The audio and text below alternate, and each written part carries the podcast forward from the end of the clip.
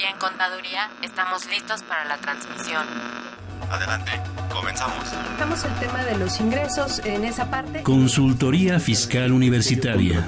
Por el solo hecho de trabajar 20 días, 30 sin la federación. Entonces me tengo que remitir al código, al 28 de código. Un programa de Radio UNAM y de la Secretaría de Divulgación y Fomento Editorial de la Facultad de Contaduría y Administración. El albacea pues es, va a ser esa persona que venga a representar al. Muy buenas tardes. Eh, los saluda Susana Mireles Arreola, profesora de la Facultad de Contaduría y Administración de la Universidad Nacional Autónoma de México.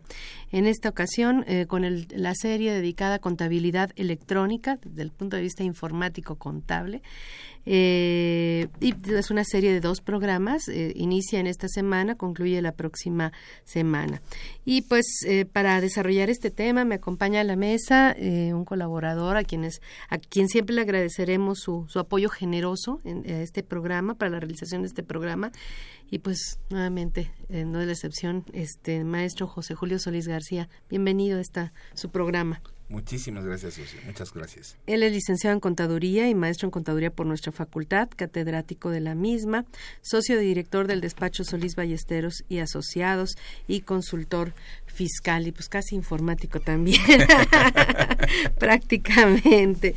Eh, pues les recordamos que este es un programa en vivo, el número es 55 36 89 89, eh, le, le, repito el número 55 36 89 89 y tenemos un número 01800 eh, que es 5052 688, repito 01800 5052 688.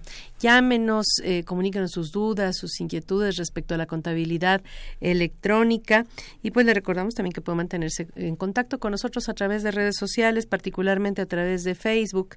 La, eh, la dirección es fiscal la palabra fiscal, luego deja un espacio y con las tres primeras letras de consultorio. Y pues como siempre, si usted está buscando asesoría fiscal y le interesa en general lo fiscal, pues le invitamos a que escuche la siguiente información.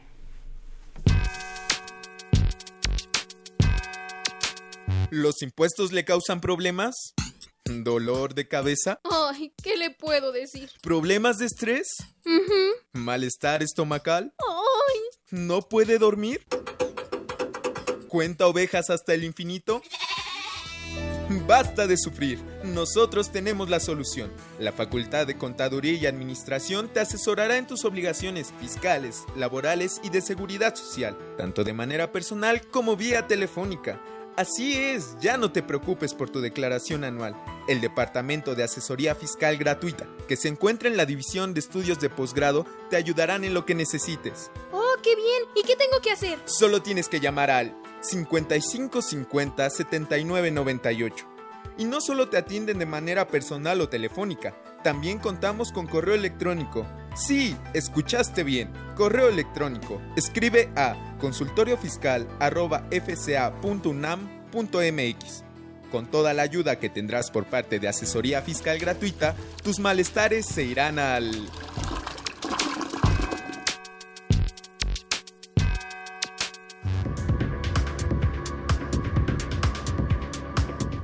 La División de Educación Continua de la Facultad de Contaduría y Administración lo invita a cursar los siguientes diplomados que impartirá en los meses de agosto y septiembre. Agosto. Contribuciones fiscales. Diplomado en Finanzas Corporativas. Septiembre. Desarrollo de habilidades directivas. Emprendimiento social. Finanzas. Administración estratégica de recursos humanos diplomado de ventas basado en el servicio al cliente. También ofrece diplomados internacionales abiertos y virtuales, así como diversos cursos de actualización.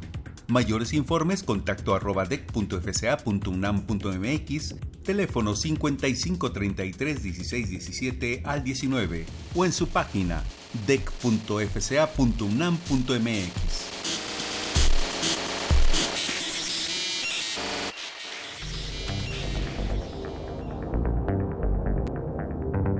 Fiscal. 26 de agosto. el Administración Tributaria emite la cuarta resolución de modificaciones a la resolución miscelánea fiscal para 2016 y su anexo 1A, así como la resolución de modificaciones a las reglas generales de comercio exterior para 2016.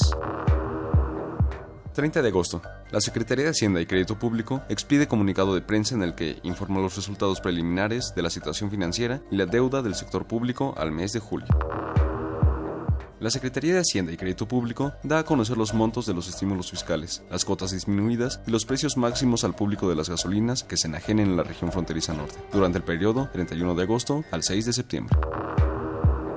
31 de agosto. La Secretaría de Hacienda y Crédito Público expide acuerdo por el que se dan a conocer las cuotas complementarias y las cuotas definitivas del impuesto sobre producción y servicios aplicables de gasolina y diésel, así como los precios máximos de dichos combustibles, aplicables al mes de septiembre. Primero de septiembre. La Secretaría de Hacienda y Crédito Público emite oficio en el que se notifica a los contribuyentes que no ejercieron el derecho de desvirtuar la presunción de emisión de comprobantes fiscales sobre operaciones inexistentes, actualizando definitivamente su situación. Info Fiscal. Pues estamos llenos de cambios constantemente en la materia fiscal y bueno, un cambio que yo creo que todavía no terminamos de asimilar en toda su dimensión es el tema de la contabilidad por medios electrónicos. Siempre hemos llevado contabilidad, pero eh, pues bueno, el, eh, uno de los eh, grandes cambios dentro, incluidos dentro de la reforma fiscal estructural y yo creo que en ese sentido sí fue estructural, este fue precisamente la estandarización de la, de la contabilidad, ¿no? La homogeneización de toda la, la contabilidad para efectos fiscales, ¿no? ¿Quisieras hablarnos de este tema, por favor? Eh, claro que sí. Bueno, de hecho, eh, uno de los objetivos que tiene la Secretaría de Hacienda de Crédito Público es, obviamente, recaudar los mayores ingresos que requiera vía lo que son contribuciones. Y un elemento importante que requiere la autoridad para poder fiscalizar es que todo esté armonizado, todo esté estandarizado para efectos de enviar la información. Es así que a partir del 2 de abril, bueno, de hecho empieza esto desde 2014 con la modificación del artículo 28 del Código Fiscal de la Federación. Se agregan dos fracciones, la tercera y la cuarta.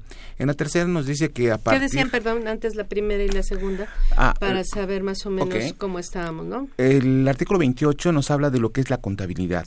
En la primera fracción nos, nos define qué es la contabilidad. No es lo que yo como contador supongo que es la contabilidad.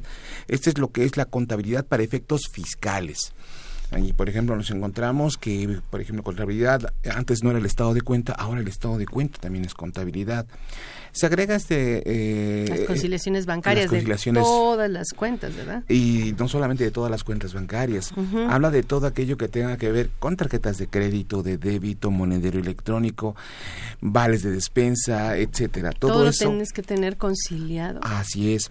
De hecho, este, esta fracción primera eh, nos hace alusión al reglamento y el reglamento es un nuevo artículo que es el artículo 33 con dos apartados, el A y el B, el apartado A es conocido como eh, la contabilidad adicionada. Extendida. Extendida. Y de hecho, por ejemplo, hay cosas que nos pueden resultar como contadores, pues más allá de lo que normalmente el contador tenía que tener en su poder. Por ejemplo, ahora como parte de la contabilidad también son los contratos de los trabajadores, altas, bajas del seguro social de los trabajadores. Si somos los, si, el contador es el que hace todo, bueno, ya lo tiene. Pero en empresas donde hay un área de recursos humanos, un área de capacitación, está resuelto, este, está resuelto pero está la, información está este, separa, dispersa no se encuentra en un solo punto. De eso nos habla la fracción primera del artículo 28. Bueno, y bueno, nada más puntualizando, ya mencionaste los contratos, los contratos de los trabajadores, pero hay más, eh, más cosas, ¿no? Por ejemplo, las actas de asamblea. Actas de este, asamblea, este, mira, te habla de que son los libros que ya conocemos, diario, mayor, nos habla también de lo que son las conciliaciones bancarias, los estados de cuenta, nos habla también de lo que son los controles, sí, de inventarios, el mismo control de inventarios, los métodos de evaluación de los inventarios, nos habla también de lo que son contratos, de declaraciones anuales, mensuales, semestrales, informativas, etcétera, todo ese tipo de, de, documentación. ¿Qué, efectos o qué implica qué implica esto? El hecho de que sea una contabilidad para efectos fiscales tan extendida, de, que incluye conceptos o, documentos que propiamente a lo mejor, como bien lo dices, no los controla el área contable y en un momento determinado cualquiera de estos documentos pueden ser sujetos a revisión por parte de la autoridad. ¿verdad? Claro, es demasiado y, diría que es todavía una exageración porque no termina el artículo 20, eh, la fracción primera no termina diciendo es esto, esto y esto, esto como lo acabamos de mencionar. No, agrega algo que es totalmente absurdo y te dice eh, todo esto es contabilidad y además lo que señalan otras leyes. Y dices, a ver, espérame. También como parte de las funciones de revisión de la autoridad, lo que dice la ley, el Código de Comercio, eso es contabilidad y te lo puede pedir, pues de acuerdo con lo que dice la opción primera, así, Ley General de Sociedades Mercantiles, lo que dice que es la contabilidad, pues, técnicamente. que obliguen otras leyes, dice. Lo que obliguen otras leyes. Te dice que contabilidad es lo que está en el artículo 28 de la eh, fracción primera, te dice que es lo que está en el artículo 33 en su apartado B, después agrega lo que digan otras leyes y después agrega, si todo esto no te es suficiente, lo que diga reglas de carácter general, en pocas palabras, resolución miscelánea. Entonces dices, oye, como que se está extralimitando, ¿no? Se está pidiendo eh, no solamente lo que yo consideraba como contabilidad para efectos fiscales, ahora se está yendo para efectos civiles, mercantiles y de todo, de todo tipo. ¿Qué, ¿Qué, me dices de lo que dice por ejemplo una ley del Seguro Social que también me dice que es contabilidad? Entonces, pues tendría que cumplir con todo eso en estricto sentido. Es, un, es una extralimitación. Pero bueno.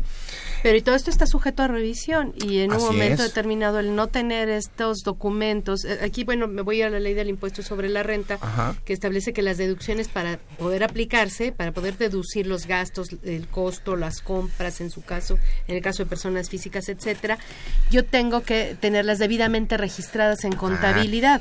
Ah, aquí viene un detalle que es bien delicado, bien, bien delicado. La contabilidad, la, contabilidad electrónica como, eh, como tal eh, es, es, solamente un adjetivo que nosotros le hemos puesto. Así es. El 2 de abril este, de 2014 se publica el nuevo reglamento del Código Fiscal de la Federación donde aparece este artículo 33 que he mencionado. Y ahora sí vamos a el registro, porque en la primera fracción nos habla de lo que es contabilidad y lo que te pueden pedir. Pero ahora te dice la autoridad, tienes lo de acuerdo con estas reglas. Mucha gente piensa que la contabilidad electrónica nace a partir del envío y no es cierto.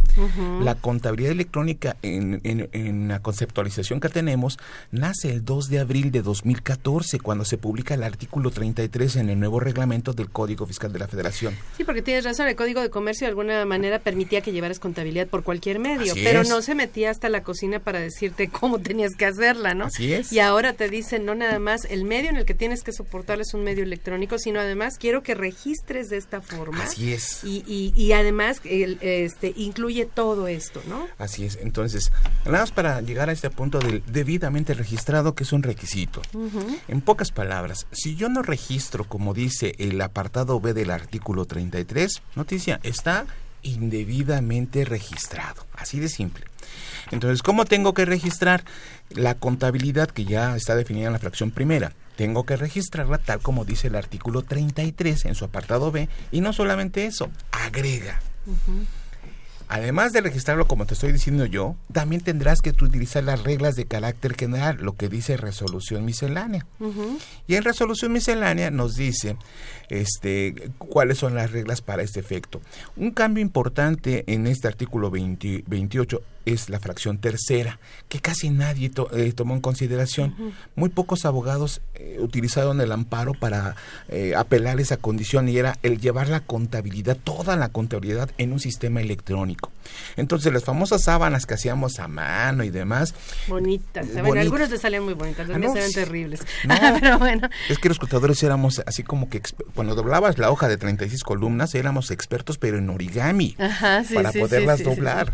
Bueno, pues ese romanticismo se acabó, porque ahora todo tiene que ser electrónico, todos los, los, los, papeles de trabajo, las hojas de trabajo, todo lo que hacemos ahora tendrá que ser electrónico de acuerdo con lo que dice el artículo eh, 28 fracción tercera. Lo cual contraviene lo que dice el Código de Comercio, que te decía que tú podías elegir el medio en el cual quisieras llevar la contabilidad y aquí te limitan este, única y exclusivamente a los medios electrónicos. Así es, así es, así es. Eso es algo que de verdad este, ha revolucionado no solamente eh, la forma de, de, de pensar del contador, sino de trabajar. Porque ahora, en lugar de estar guardando, todavía hay algunos románticos que les encanta eh, imprimir su PDF, imprimir su póliza y todo lo demás, cuando todo ahora es electrónico. todo es, en, Pero eso requiere eh, eh, digo, de lo, tenemos la seguridad del papel, no estamos casados con la seguridad Ah, aparente del papel, ¿no? Pero eh, entonces el, el, tener esa seguridad, pero trasladada a los medios electrónicos, implica que tienes que invertir en soporte de, de la información, en que tu, en tu, información esté asegurada y que, y que en un momento dado no pueda alterarse o no pueda perderse en un momento determinado. Claro, ¿no? y, y, hay condiciones que son preocupantes. Eh, la gran mayoría de, nuestros radioescuchas quiero suponer que tienen un programa eh, en el cual llevan su contabilidad. Eh, lo adquirieron, no voy a dar nombres, pero existen varios programas, pero habrá algunos otros que digan yo no quiero comprar y yo voy a hacer mi aplicación. Yo hago una base de datos y construyo. Bueno, noticia, para estos que construyeron su aplicación y que cumpla con los requisitos que pide la autoridad, el artículo 34 es demoledor. Y te dice, Usted, si, si, usted construye su programa de contabilidad para hacer todo este registro y en ese programa usted anexa los FDIs como cualquier programa, noticia, tiene que llevar una norma oficial mexicana. Es la 151. Así ¿no? es, y déjenme decirles, este año hay una propuesta de modificación para hacerla todavía más, mucho más robusta. Uh -huh. La Secretaría de Economía sí lanza un, un proyecto para, para modificar esta NOM 151 que le va a dar un nuevo enfoque, en pocas palabras.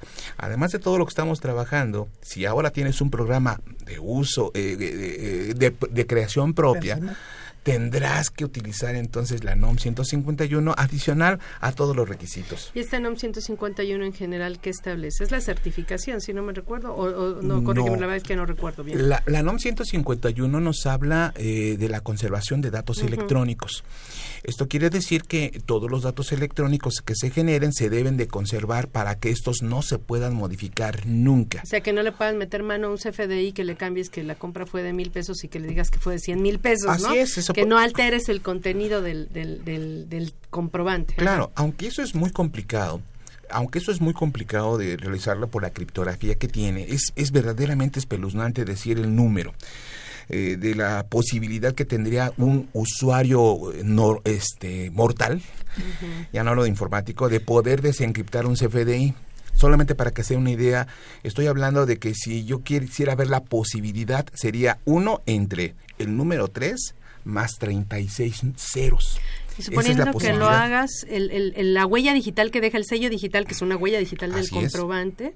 precisamente le da esa confiabilidad, ¿no? Así que en un momento determinado se generaría otras otra huella digital si tú alteraras el contenido del comprobante. Claro. ¿no? Uh -huh. ¿Hacia dónde va enfocado este NOM 151? A, a, a, a, mucha documentación que no está firmada electrónicamente, como cuáles, las declaraciones, esa es contabilidad, los archivos digitales, o sea, todo lo que son declaraciones en papel, todo lo que existe en papel el día de hoy y que no ha sido digitalizado, para esto va a servir la NOM 151. Para digitalizarlo, Así certificarlo es. y evitar que lo Exactamente, en, en, lugar de que en el día que me pida la autoridad, dame todos los contratos de todos tus trabajadores, en lugar de darle un cerro de papeles, debo dar ¿qué? una memoria flash y decir, aquí están todos, de acuerdo con la NOM 151, aquí están todos los, los documentos digitalizados para que los revises. Que ahorita ya hay empresas desde hace tiempo que están prestando este servicio ah, de sí, certificación, claro. uh -huh. que no ya no nada más es limitado al SAT, que es, es donde está limitado para efectos de la factura electrónica, por llamarlo de alguna forma, sino para cualquier contrato o documento este,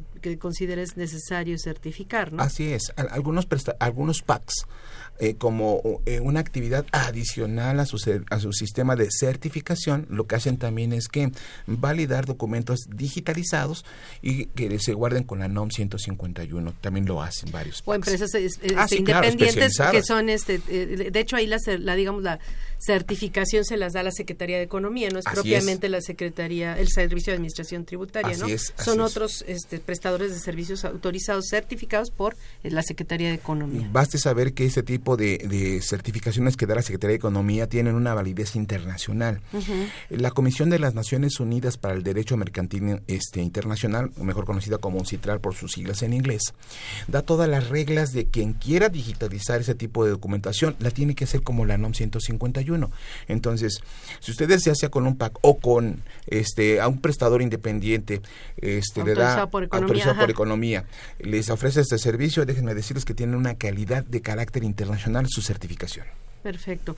Y pues, eh, pues se incorpora a la mesa eh, también una experta en el tema, la maestra Carmen Karina Tapia Iturriaga. Bienvenida. Gracias por el apoyo para la realización de este programa. Al contrario, muy amables. Él es, ella es contadora eh, pública, pero además es maestra en finanzas eh, por nuestra facultad y maestra en innovación y desarrollo empresarial por el TEC de Monterrey, investigadora en el Instituto Mexicano de Contadores Públicos y catedrática en nuestra facultad y en otras instituciones educativas de nivel superior. Pues nuevamente bienvenida y gracias. Eh, eh, en este sentido, bueno, la contabilidad electrónica desde el punto de vista fiscal, que está en el artículo 28 del Código Fiscal de la Federación, y del cual nos ha hablado Julio, pues obviamente eh, se crea también con base en las normas de información financiera.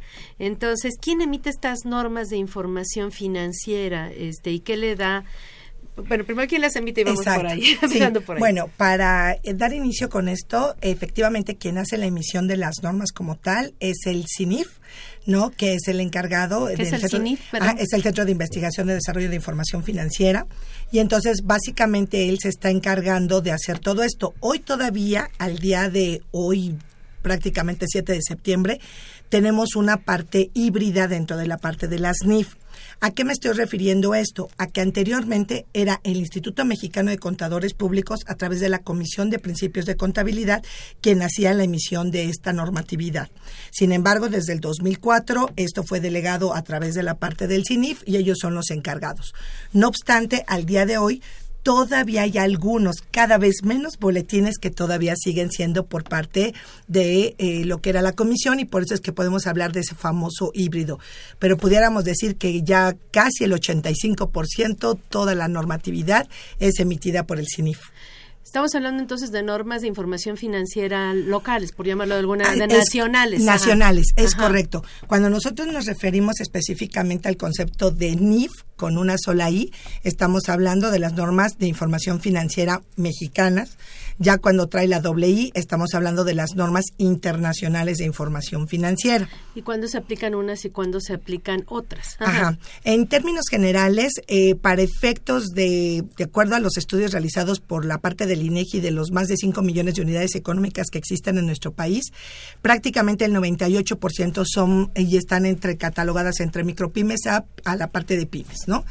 Y entonces estaríamos hablando que ellos utilizan lo que es la parte específica de las NIF.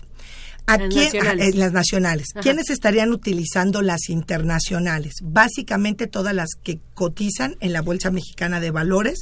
¿Por qué? Porque su reglamento y su disposición es que tienen que hacerlas con las normas internacionales como tal. Y también eh, no necesariamente si es que no tienen alguna, este, ya sea sucursal subsidiaria o el holding está en Estados Unidos o en otro país, es que tiene que utilizar las internacionales.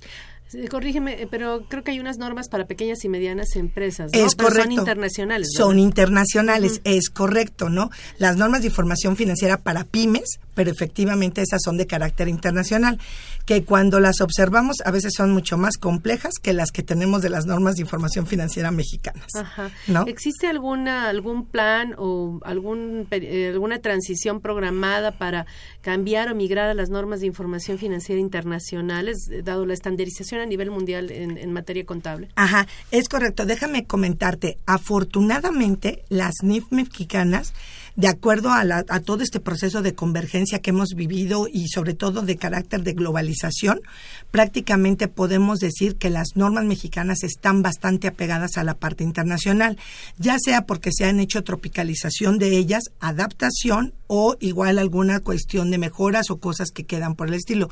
Pero en términos generales, cuando nosotros de hecho vemos el libro de convergencias de las NIF y de las NIF, prácticamente de podemos nacionales y de de las, las- internacionales, Sí, porque- exacto, por decir, luego sobre todo con nuestros radioescuchas es medio difícil hacer el énfasis con la doble I, ¿no? Ajá. Entonces, este, pero sí, dejémoslo en nacionales e internacionales.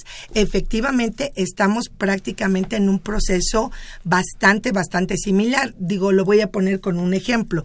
Lo que es la norma de relativa específicamente a los intangibles, en México la C8, en Estados Unidos igual la NIC 32, entonces realmente no tenemos mayor problema.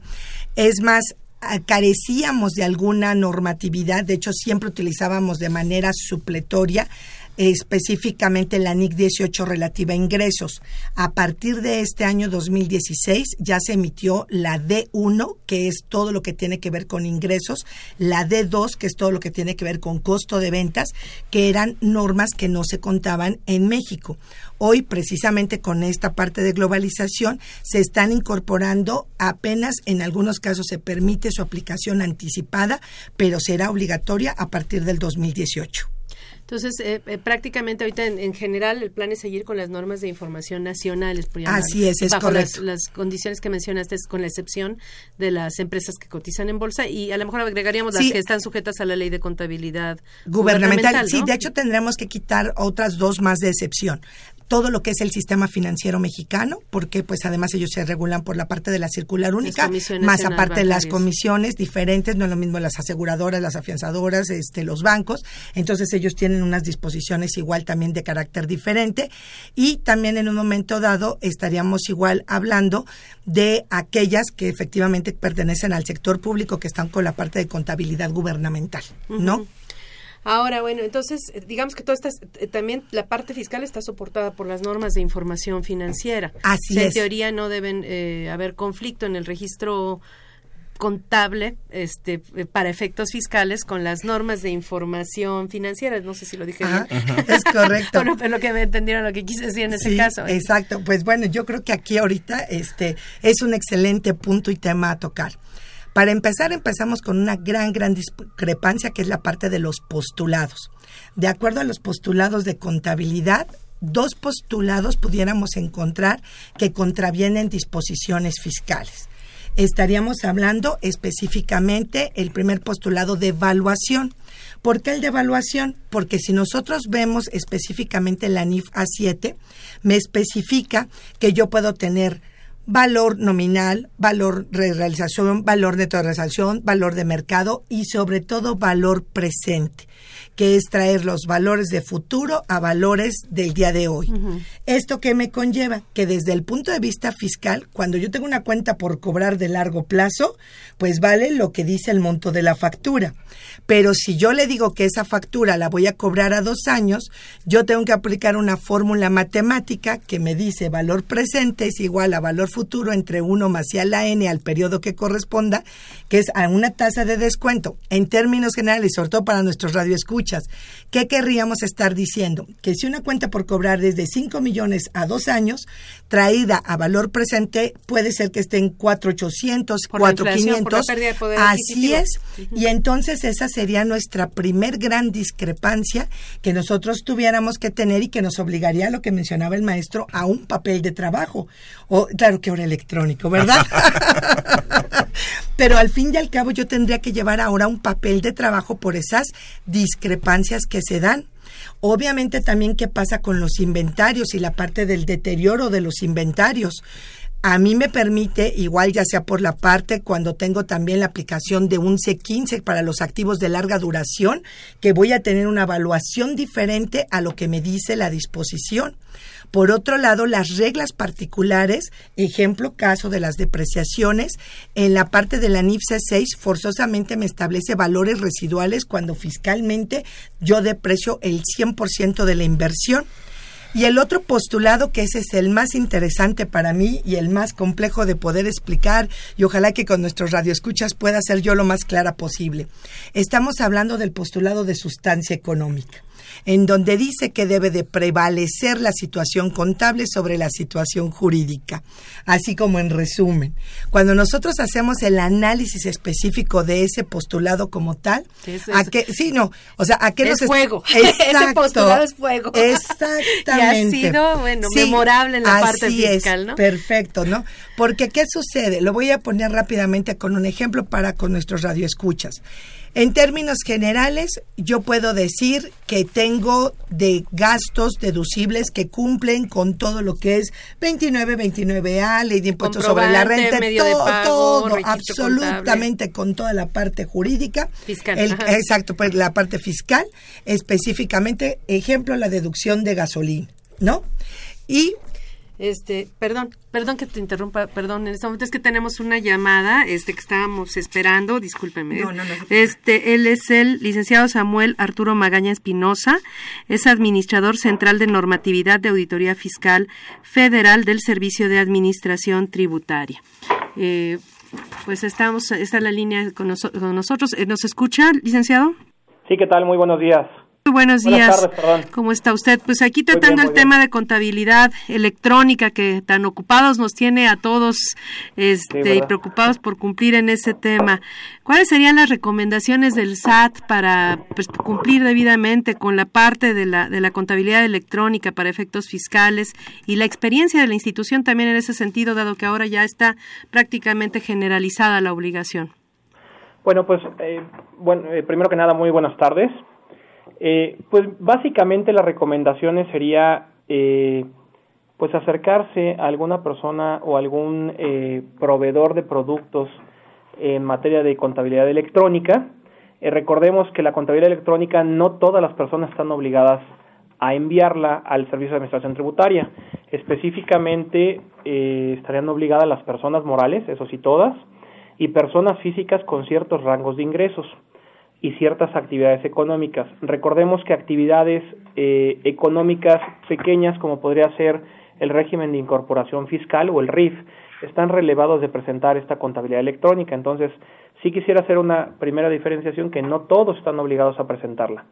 Ahora, si caemos dentro del rubro de los contribuyentes que están obligados a presentarla, que insisto, serían las personas físicas básicamente con actividad empresarial y aquellas personas morales, pues tienen que cumplir con dicha obligación de forma mensual.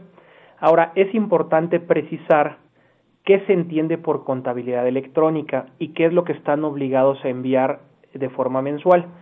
Eh, en primera instancia, no es, lo, no es la contabilidad completa del contribuyente.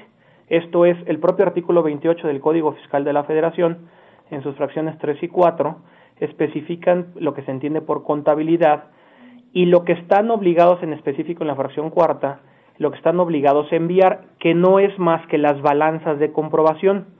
¿Qué son estas balanzas de comprobación en términos muy coloquiales? Pues el resumen de las operaciones de un contribuyente, o sea, los totalizadores de sus operaciones. Con esto que quiero decir que no están obligados en principio a enviarnos los detalles de sus operaciones, ni las pólizas o auxiliares, que básicamente son documentos contables en donde se vacían los detalles de todas sus operaciones. Eso no lo tienen que enviar, únicamente tienen que enviar las balanzas de comprobación, que son los totalizadores de sus operaciones.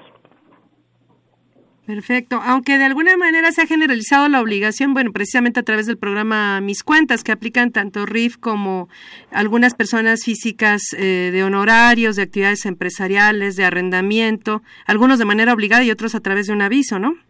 Sí, lo que pasa es que en realidad en mis cuentas no es que eh, adicional a mis cuentas tengan que enviar la contabilidad electrónica.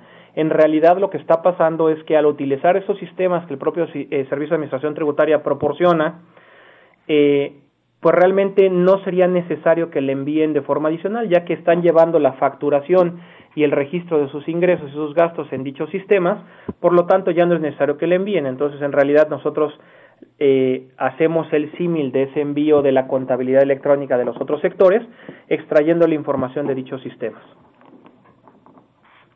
De qué tanto han cumplido los contribuyentes con el envío de la contabilidad en la parte de balanzas que es y catálogos de cuentas, que es lo que efectivamente se envía a la autoridad?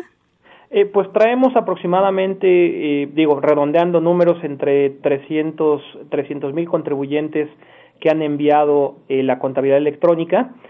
cabe señalar que por qué se puede considerar que el cumplimiento está es incipiente y va en aumento, pues evidentemente como como debes de conocer, pues se abrió una brecha en materia de contabilidad electrónica al salir la disposición publicada y al abrirse la oportunidad para que los contribuyentes presentaran los medios de defensa y en particular el juicio de amparo por esta nueva disposición. Eh, recientemente, y estos son meses anteriores, apenas la Corte acaba de resolver la constitucionalidad de la contabilidad electrónica. Es por eso que realmente el, eh, esperamos que el cumplimiento de los contribuyentes en materia de la contabilidad empiece a incrementarse a partir de este año. ¿Y habría algún eh, plan a futuro eh, respecto a los desarrolladores de software, de, de, alguna manera que el SAT certificara quiénes sí cumplen y quiénes no cumplen? Porque el usuario, pues bueno, compra su programa en el mercado y todos los desarrolladores eh, le juran y le prometen que está pegado a las disposiciones establecidas por la autoridad y sin embargo ya cuando vemos lo que dicen algunas reglas respecto a lo que hacen algunos programas, obviamente no podemos generalizar, como que no se cumple el 100% con lo que establece la autoridad y, entonces en ese sentido pues quien queda en medio sería el contribuyente. Claro, mira, te comento primero que nada, para nosotros recibir una contabilidad electrónica, pues se establecen ciertos estándares que inclusive son internacionales para cualquier desarrollador. Esos estándares internacionales de cómo recibimos la contabilidad electrónica, pues evidentemente trae ciertos validadores de información.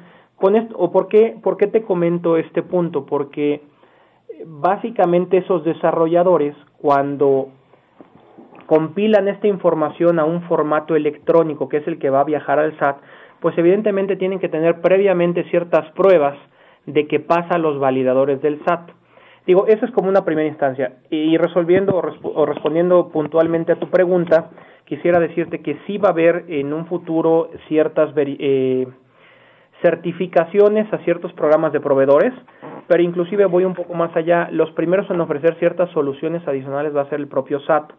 Así como tenemos hoy el tema eh, de mis cuentas, pretendemos ampliar un poco la gama de mis cuentas para otras actividades y entonces contribuyentes que utilicen dichos sistemas, pues de igual forma quedarán relevados de presentar esta contabilidad electrónica e inclusive podrán llevar su contabilidad en el propio sistema es un sistema clasificador básicamente de facturas y de operaciones del propio contribuyente que le permite organizar contable con una contabilidad fiscal justamente todos sus movimientos. Entonces, eh, hoy no es, hoy no lo tenemos liberado, sin embargo, estamos construyendo ciertos aplicativos para ir hacia allá, para ofrecer versiones gratuitas a esos contribuyentes para llevar su contabilidad en los sistemas del SAT y con eso relevarlos de la contabilidad electrónica y paralelamente también establecer ciertas reglas para poder certificar ciertos productos de ciertos proveedores.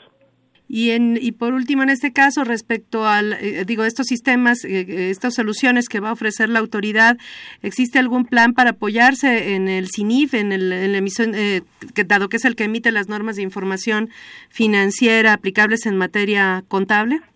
Mira, realmente lo que estamos haciendo son desarrollos con contabilidad de índole fiscal, no financiera. Entonces, básicamente la contabilidad fiscal, que en particular es la que nos interesa a nosotros, pues realmente tiene su soporte en la legislación eh, tributaria, ¿no? En particular en el código, en las disposiciones de renta, de IVA, etcétera. Entonces, básicamente estos aplicativos, más que poder ofrecer una contabilidad de carácter financiero y que con eso tenga el soporte en las normas que te estás mencionando, pues básicamente te, serían contabilidades de carácter fiscal que inclusive te podrían ofrecer eh, prellenados de declaración. Perfecto. Pues no sé si quiere agregar algo más, licenciado. Eh, desde luego eh, agradecemos su, su, apoyo para este programa, para nuestra en nombre de nuestra facultad y de nuestra universidad. Quisiera agregar alguna recomendación, algo que quisiera decirle a, a nuestros radioescuchas.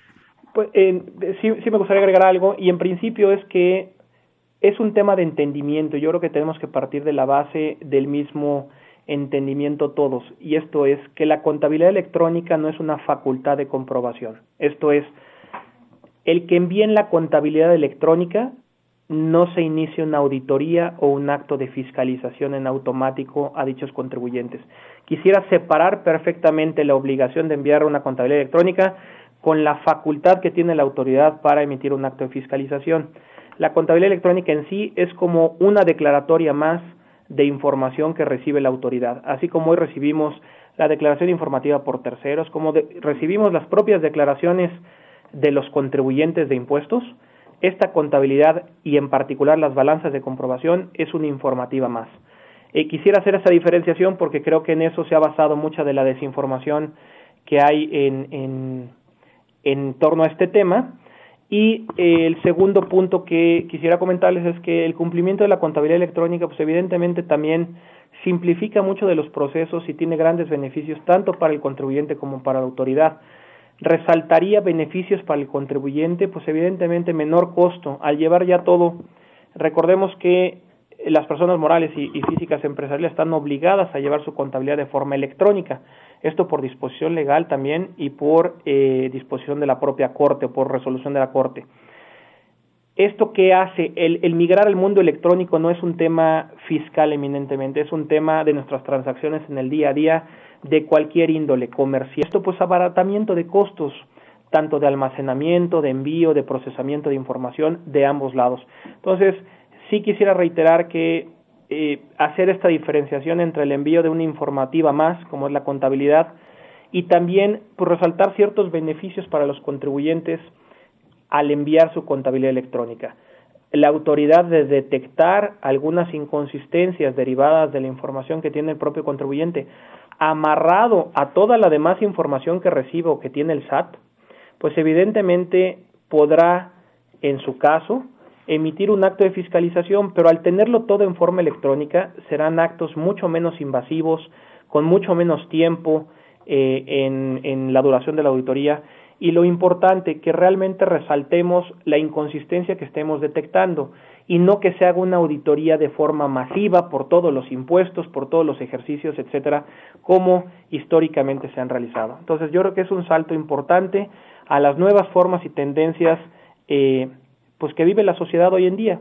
Hoy la realidad son las redes sociales, son los mecanismos de interacción vía celulares, vía eh, forma electrónica y prácticamente la, el Servicio de Administración Tributaria está migrando justamente a estas formas de interacción nuevas y electrónicas con el contribuyente. Básicamente Pues, con eh, eso pues- concluiría. Agradecemos eh, nuevamente sus comentarios respecto a este tema que nos ocupa y nos preocupa pues a todos los contadores de este de este país y obviamente a los contribuyentes. Eh, pues nuevamente le agradecemos en nombre de nuestra facultad y nuestra de nuestra universidad el apoyo institucional del Servicio de Administración Tributaria para la realización de este programa. Agradezco mucho el espacio y sobre todo esperando que haya quedado claro. Cualquier duda, eh, pues evidentemente quedamos a sus órdenes. Muchas gracias. Hasta, Hasta luego. luego. Pues estamos de regreso y estábamos precisamente en el tema de la de la sustancia económica de los postulados, este contenidos en la información contable y de la sustancia económica y de cómo eh, de alguna manera estos sí eh, este se, se- en algunos casos eh, se, se chocan, en otros casos no, este con la normatividad fiscal, ¿no? Así es, es correcto. Entonces, eh, estaba tratando igual de ejemplificar con nuestros este, radioescuchas, específicamente la parte de, en el caso de la gasolina, por poner un ejemplo, ¿no? Cumple con todas las partes de disposiciones fiscales, sin embargo, nos encontramos a veces que no hay automóviles, ¿no? Dentro de la institución, pero sí hay gastos de gasolina. Después vemos y decimos, ah, bueno, no, sí, pero no lo tengo yo, pero hago un trámite jurídico y tengo un contrato de comodato, ¿no? Pero luego de todas maneras te das cuenta que está de tomos el contrato de comodato, está todo lo relativo a las disposiciones fiscales del pago de la gasolina y con ello el seguro, mantenimiento, todo lo que tenga que ser, pero la realidad contable es que ese auto no se utiliza para cuestiones propias de la entidad económica con el otro postulado.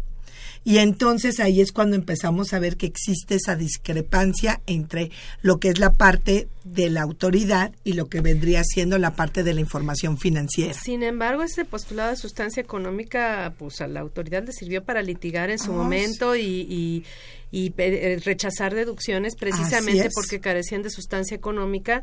Y corríjanme, pero fue el antecedente del 69B del Código Fiscal de la Federación, el de las listas negras, de, los, de es. las operaciones falsas, inexistentes o simuladas. ¿O estoy Así mal? es, no es. eh, De Ajá. hecho, pareciera que estás descri- describiendo no la sustancia económica, sino el 69B. del Código Fiscal de la Así es. Federación, Es que correcto, que es, es uno de los sí. artículos este, emblemáticos de esta reforma fiscal estructural, ¿no? Así es, así es. Eh, pareciera que en la descripción que está haciendo Karina respecto a sustancia económica es un patrón de procedimiento que el SAT utiliza en- sin defecto ¿eh? cuando quiere desvirtuar alguna deducción, pero así es. Entonces, este, pues yo, yo, yo estaría a lo mejor no tan de acuerdo en que la sustancia económica no se respeta, porque por lo menos sí se ha utilizado como, como herramienta para litigar No, por parte sí. de la autoridad, ¿no? Por supuesto, Ajá. de hecho, este, hubo un- hace precisamente ya va a ser eh, más de un año, cadenza el SAT, donde justamente decía que no importaba que existiera contrato de comodato, esto que si no se demostraba La que era para el económica. ejercicio de el, el ingreso del contribuyente, ese automóvil o, o lo que estuviera en comodato, te decía claramente que iba a ser una parte que no podrías hacer la De hecho, deducción. Se está, se está ya mencionando Claro, ese término de sustancia económica, Sí, ¿no? sí, sin lugar a está dudas. limitando, digamos, la autoridad en lo que son sus funciones.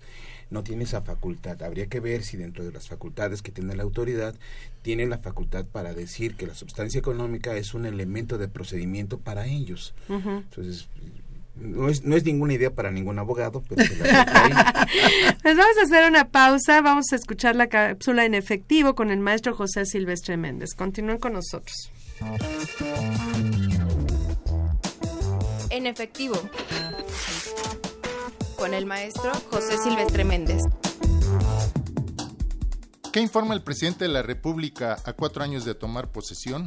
¿Cuáles son los principales logros de esta administración en sus primeros cuatro años? ¿Cuál es el estado de la nación? ¿Cómo vamos en materia económica, financiera, productiva, de derechos humanos, de combate a la corrupción, de seguridad? ¿Cuáles son los resultados hasta ahora de las 11 reformas llamadas por el gobierno estructurales? ¿Cuáles son los resultados de los compromisos que hizo el entonces candidato a la presidencia Enrique Peña Nieto? ¿Y el pacto por México anunciado con bombo y y firmado por el presidente y por los dirigentes de los principales partidos políticos? ¿Y la campaña Movamos a México? ¿Y el Programa Nacional de Infraestructura? La lista de compromisos y promesas incumplidas es muy larga. Señalemos algunos de los múltiples incumplimientos que quedarán como simples promesas, que no se traducirán en mejores condiciones de vida para la mayoría de los mexicanos. En realidad, siendo muy críticos, hay muy poco que presumir. El crecimiento de la economía es magro, por decirlo menos. Apenas alcanza un raquítico 2% de promedio anual en estos cuatro años medido por el Producto Interno Bruto. El PIB crece muy poco. El histórico crecimiento de 6% anual del PIB parece muy lejano. ¿Cuándo alcanzaremos esas tasas históricas de crecimiento económico? En este sexenio no se logrará.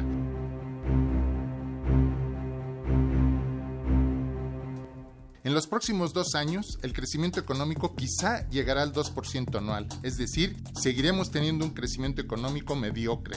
Este pobre crecimiento, decepcionante le llama Standard Poor's, tiene y tendrá fuertes repercusiones en la situación del empleo en el país. El desempleo es de alrededor del 4% de la población económicamente activa, lo que afecta a más de 2 millones de mexicanos y sus familias. El subempleo seguirá fluctuando alrededor del 8% de la población económicamente activa, lo que impacta a cerca de 5 millones de mexicanos y sus familias. El empleo informal seguirá creciendo en más de los 30 millones de mexicanos que ya están en la informalidad.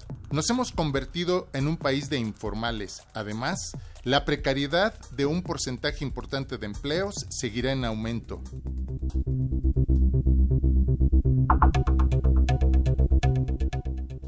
Se puede afirmar que México es un país donde no se fomentan los trabajos dignos o decentes. Después de cuatro años, no se ven los beneficios de las llamadas reformas estructurales. Por el contrario, se ven efectos nocivos, como en el caso de la reforma energética, que ha traído como consecuencia el incremento de la importación de gasolinas, el aumento de los precios de gasolina, el gas y la electricidad, cuando prometía todo lo contrario.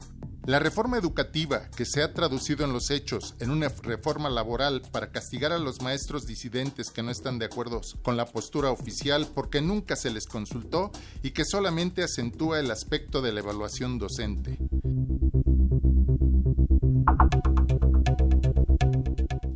A pesar de las reformas, no ha llegado la esperada inversión extranjera directa. Seguimos dependiendo de lo que ocurra en la economía norteamericana. No despega la producción ni la productividad y la competitividad de muchas empresas mexicanas está estancada. En fin, a cuatro años de esta administración, el deterioro económico y social es palpable. La pobreza y la marginación se extiende por amplias capas de la población que no pueden satisfacer sus necesidades más elementales. Muchos mexicanos siguen sin disfrutar de los derechos humanos fundamentales y tienen que vivir o sobrevivir el día a día con ingresos insuficientes. Por otro lado, la riqueza sigue concentrándose en pocas manos, acentuando la desigualdad. Es necesario y urgente cambiar el rumbo económico y social del país, cambiar el modelo neoliberal por un modelo que contemple políticas públicas que favorezcan el desarrollo sustentable del país para beneficio de la mayoría de mexicanos. Muchas gracias en efectivo. Con el maestro José Silvestre Méndez. Pues estábamos hablando de las normas de información financiera y las disposiciones fiscales este, pero bueno, entonces regresando con este con este tema y con el, tema de la parte fiscal con la parte contable que yo creo que a final de cuentas tienen que armonizarse, porque tenemos que cumplir con las dos, ¿no? De alguna forma, no podemos nada más irnos a lo fiscal o, a la o tampoco ignorar con la normatividad de información financiera la parte fiscal que a final de cuentas representa un 30% de la utilidad, hablando de personas morales, un hasta un 35 para las personas físicas, ¿no? Entonces es, es un renglón importantísimo en ese sentido, pues si queremos hablar de comparabilidad de la información financiera, pues sobre todo con la idea de que las empresas salgan hacia los mercados internacionales, pues tenemos que aplicar una normatividad contable eh, contable, insisto, estandarizada, ¿no? Si no, no habría este, sales una para efectos contables. Eh, no, no, no. es mi pregunta. Es fue pregunta, no fue otra, ¿no? Pero bueno. Ahora, eh, este, regresando a este tema de la contabilidad, bueno, todo inicia con la estandarización del catálogo de cuentas a través de un catálogo de códigos agrupadores emitidos por la autoridad, ¿no, Julio? Sí, este, este código eh, agrupador, más que nada es un código de conversión no es posible que eh, la autoridad pudiera tener el número de cuenta de todas las empresas, es, es, es diverso. Mm, simplemente si yo dijera cuál es el número de cuenta de, de bancos, estoy seguro que muchas empresas tendrán un número completamente diferente. Este código agrupador, su función básica es hacer una conversión y estandarizar para que el SAT tenga, eh, doy un ejemplo, si una empresa eh, tiene la cuenta de banco, si es la 102, otro tiene la 120, otro tiene la 1200, otro tiene la 1400. Dice la autoridad, a mí no me interesan tus números. Dime cuál es, eh, con qué número voy a convertir. El código agrupador me sirve como un elemento de conversión. Y para el SAT, no importa tu número, siempre será 102 la cuenta de bancos. Es por eso que es fundamental ese código agrupador este, que se le tiene que enviar a la autoridad por única vez y cada vez que éste se modifique. ¿Y por qué? Porque a partir de que se envíe ese código agrupador, todo lo que es balanzas de comprobación, auxiliares, ya no es con el código agrupador del SAT, es con el número de cuenta que tenemos cada uno de los contribuyentes. Como la autoridad no sabe qué número de cuenta es, utiliza ese, ese, convertidor. ese convertidor para ponerlo en su ambiente, en sus Un reagrupador. Exacto. Ahora, eh, eh, por ejemplo, hay casos, y te voy a plantear así tal cual, eh, por ejemplo, está vamos a suponer que una, una, empresa utilice el código agrupador de gastos generales.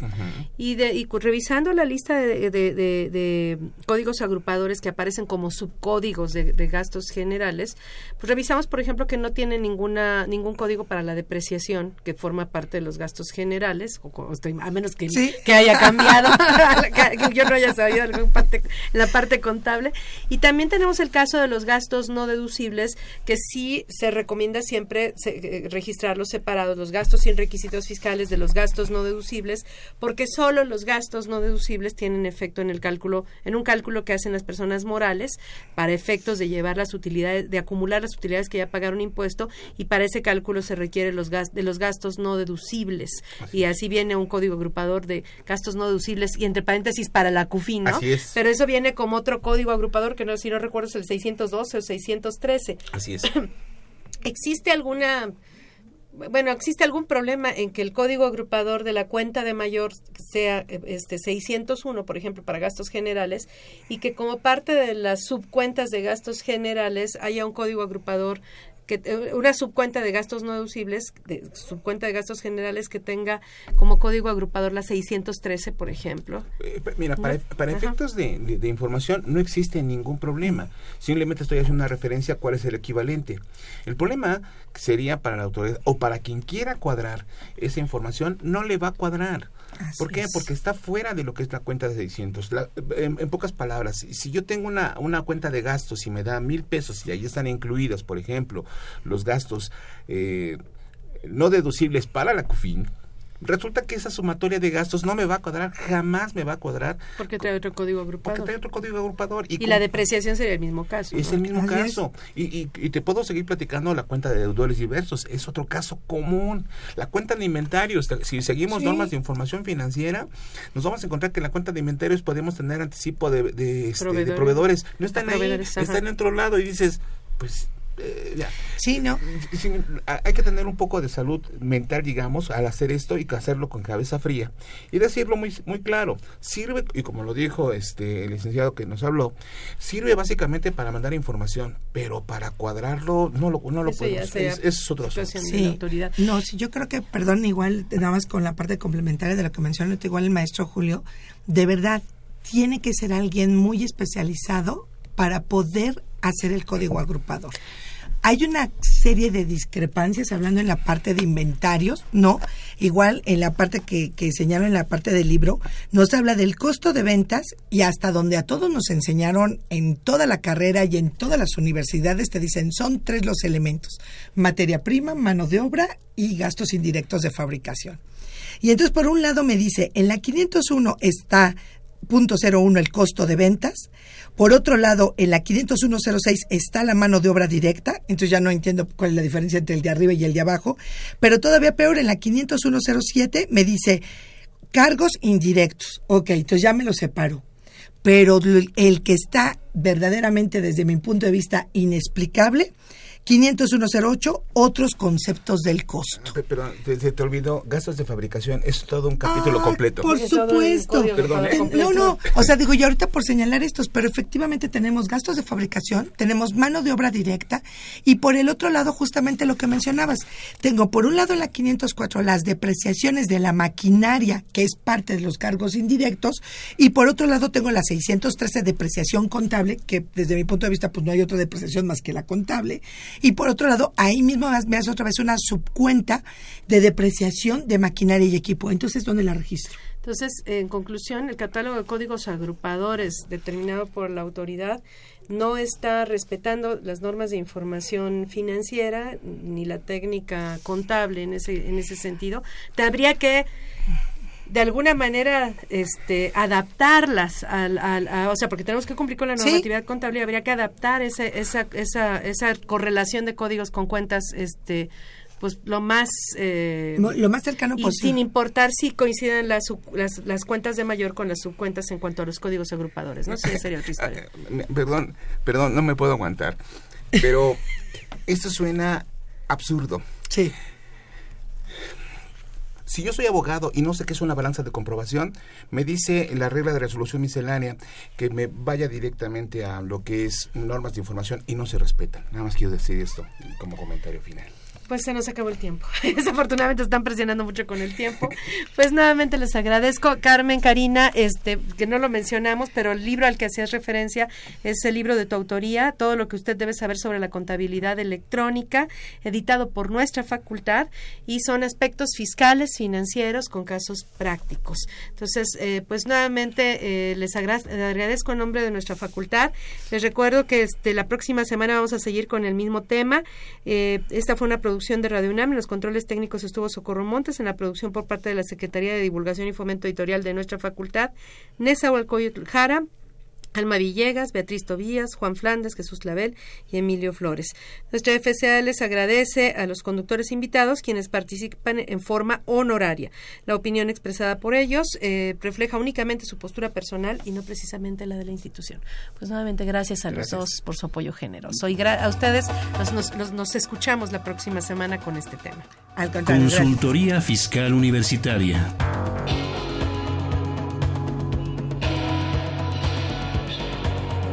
Un programa de Radio UNAM y de la Secretaría de Divulgación y Fomento Editorial de la Facultad de Contaduría y Administración.